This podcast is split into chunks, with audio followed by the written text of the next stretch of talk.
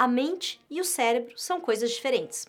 Essa é uma afirmação que pode parecer óbvia, mas no nosso dia a dia a gente anda se exigindo e andam exigindo coisas da gente que são impossíveis só porque rola uma confusão entre essas duas coisas.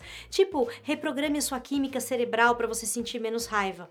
Então a gente resolveu fazer esse vídeo para ver se a gente diminui um pouco essa pressão, essa exigência e se a gente encontra bons caminhos para transformar aquilo que realmente pode ser transformado.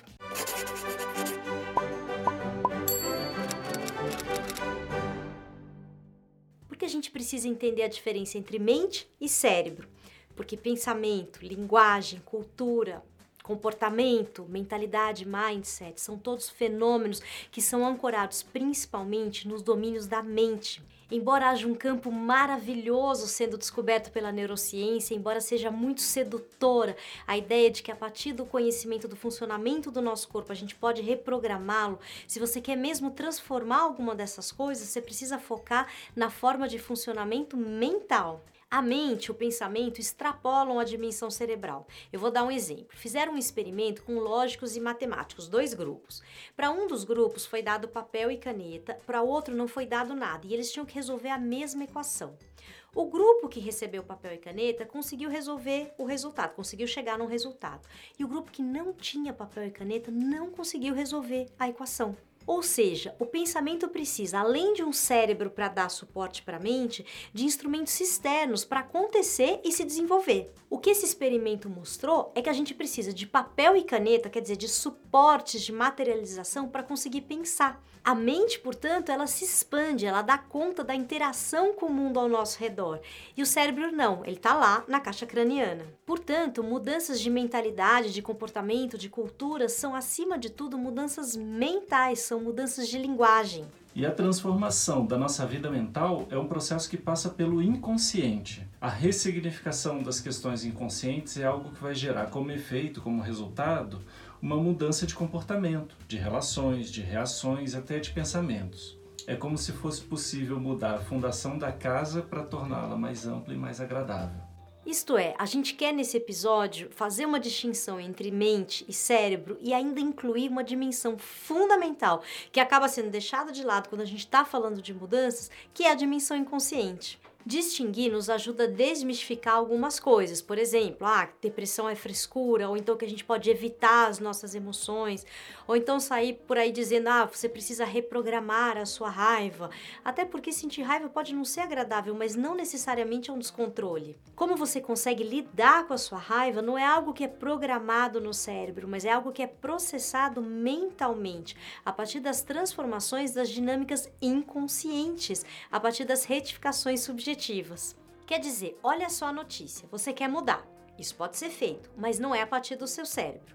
Você quer mudar, não é a partir do seu cérebro, é a partir da sua mente. Mas não é a partir da sua mente consciente, é a partir da sua mente inconsciente. Saber disso pode nos ajudar a responder certas perguntas, como quando consultar um psiquiatra, quando consultar um neurologista, quando que eu procuro um psicólogo quando eu contrato um neurocientista ou quando eu consulto um psicanalista? Muita gente ainda não sabe a diferença entre essas profissões, mas precisa de um tratamento. Nas empresas são inúmeras as possibilidades de apoiar o RH na gestão de pessoas, mas quem chamar? Bom, a principal diferença entre essas áreas é que elas podem ser divididas em duas grandes regiões.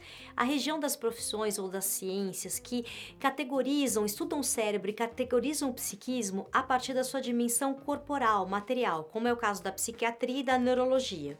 E a região daquelas que estudam a mente, que categorizam o psiquismo a partir da sua dimensão subjetiva mental, como é o caso da psicanálise e de grande parte da psicologia.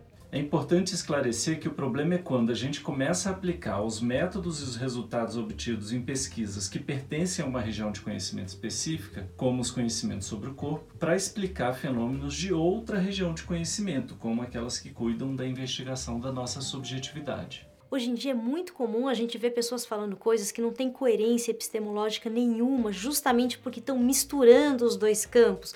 Por exemplo, seja uma pessoa de sucesso, que é algo dessa dimensão subjetiva, controlando o seu cérebro. Que é algo dessa dimensão material, ou então supere o seu medo controlando o seu cérebro reptiliano e por aí vai. Esse tipo de confusão não é incomum na história das ciências. O filósofo espanhol Manuel Garcia Morente, ele conta que durante séculos estudar biologia era uma atividade especificamente descritiva. Então você descrevia aquilo que se vê e o que se toca.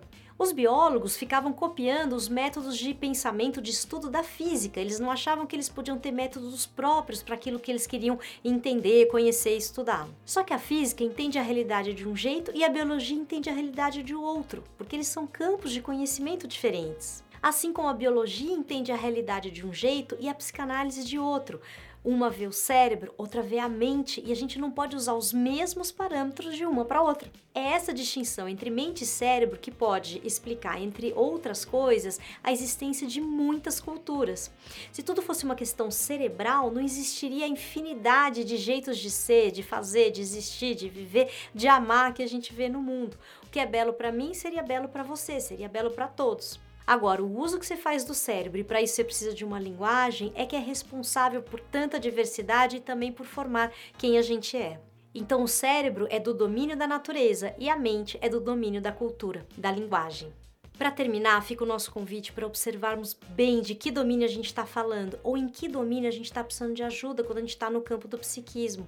Para a gente não tratar aquilo que é comum na mente como uma disfunção do cérebro, tipo tomar antidepressivo para suprimir a tristeza, quer dizer, você fazer uma intervenção química porque não quer entrar em contato com um sentimento que precisa ser elaborado, ou então você fica achando que basta ter pensamentos positivos para não pegar uma certa doença. A gente espera que esse episódio tenha sido útil para você ou ou para alguém que você sabe que quer muito transformar a sua vida.